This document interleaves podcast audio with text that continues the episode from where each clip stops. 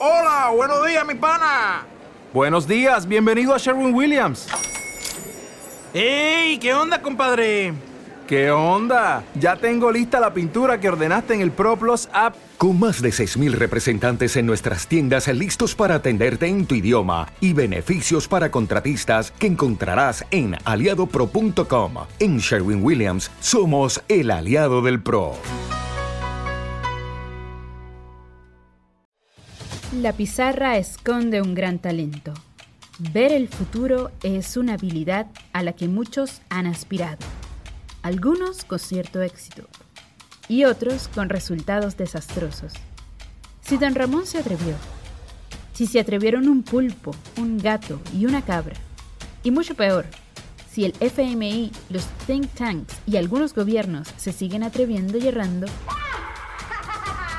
¿Cómo no atrevernos nosotros en la pizarra? Nuestra bola de cristal. Ahora le toca a frotar esa bola de las predicciones, de las estimaciones.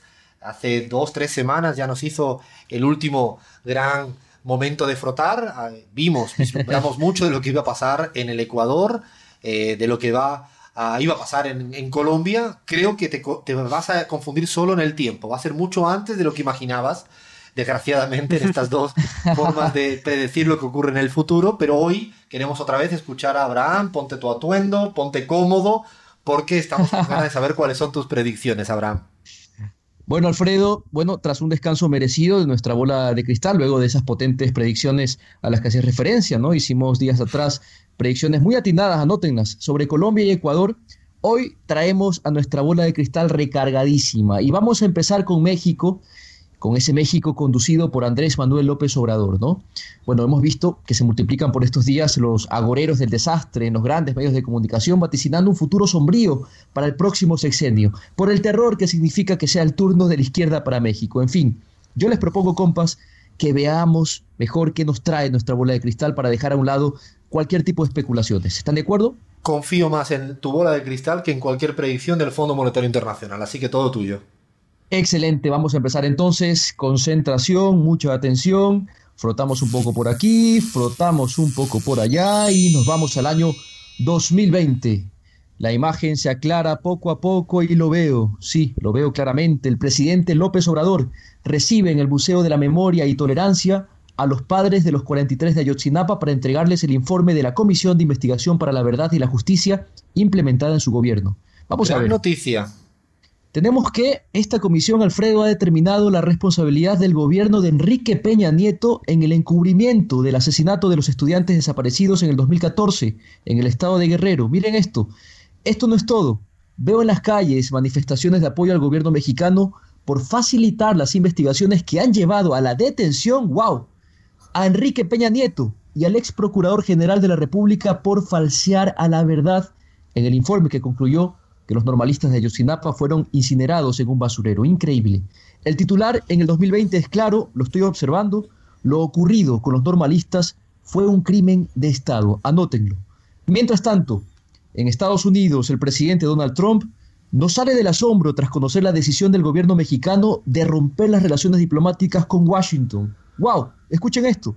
El presidente Andrés Manuel López Obrador ha expulsado al embajador norteamericano de su país hasta que no cesen las hostilidades de Estados Unidos en su empeño por cobrarle a los mexicanos el costo del bendito muro fronterizo. Le va a salir caro el muro. Le va a salir caro. Para que veas. Y no lo sospechaba. Estamos hablando de una acción sin precedentes que ha logrado el respaldo de las principales fuerzas políticas del país y que, según puedo apreciar Alfredo, genera festejos en todo el país, celebraciones en todo el territorio nacional. Increíble. Vuelve el espíritu, Abraham, vuelve el espíritu del green go, ¿no? los verdes que se vayan, que de ahí viene esa palabra de gringo, ¿no?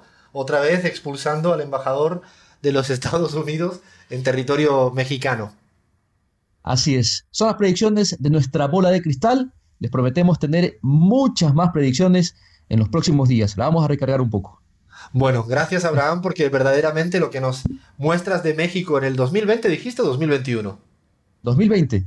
Es decir, después de López Obrador tiene que asumir, si no recuerdo mal, el 1 de diciembre, ya ha presentado su gabinete, con lo cual justamente, ¿no? Después de un año de gobierno, tomándole rienda a un país nada más y nada menos como México, pues sí, no, yo no, no le quitaría ninguna importancia a las predicciones de nuestra bola de cristal de lo que pueda pasar en México, tanto con la responsabilidad del expresidente Peña Nieto por un lado, como en el otro lado las relaciones que serían seguramente de mayor tensión con los Estados Unidos. Eh, la predicción de Abraham acá me hace acordar un poco al primer año del gobierno de Néstor Kirchner, eh, un año después de su gobierno, él asumió el 25 de mayo de 2003, en el 24 de marzo de 2004 pronuncia ese famoso discurso en la de ex EXMA donde pide perdón por los crímenes cometidos por el Estado Nacional. O sea, es cierto que ya ha ocurrido en la región latinoamericana en algunos momentos, incluso recuerdo también cómo el propio Evo Morales en un momento expulsó al responsable de la USAID, a la cooperación de Estados Unidos y luego también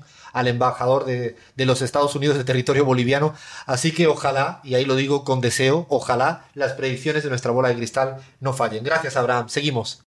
O'Reilly Auto Parts puede ayudarte a encontrar un taller mecánico cerca de ti. Para más información, llama a tu tienda O'Reilly Auto Parts o visita oreillyauto.com.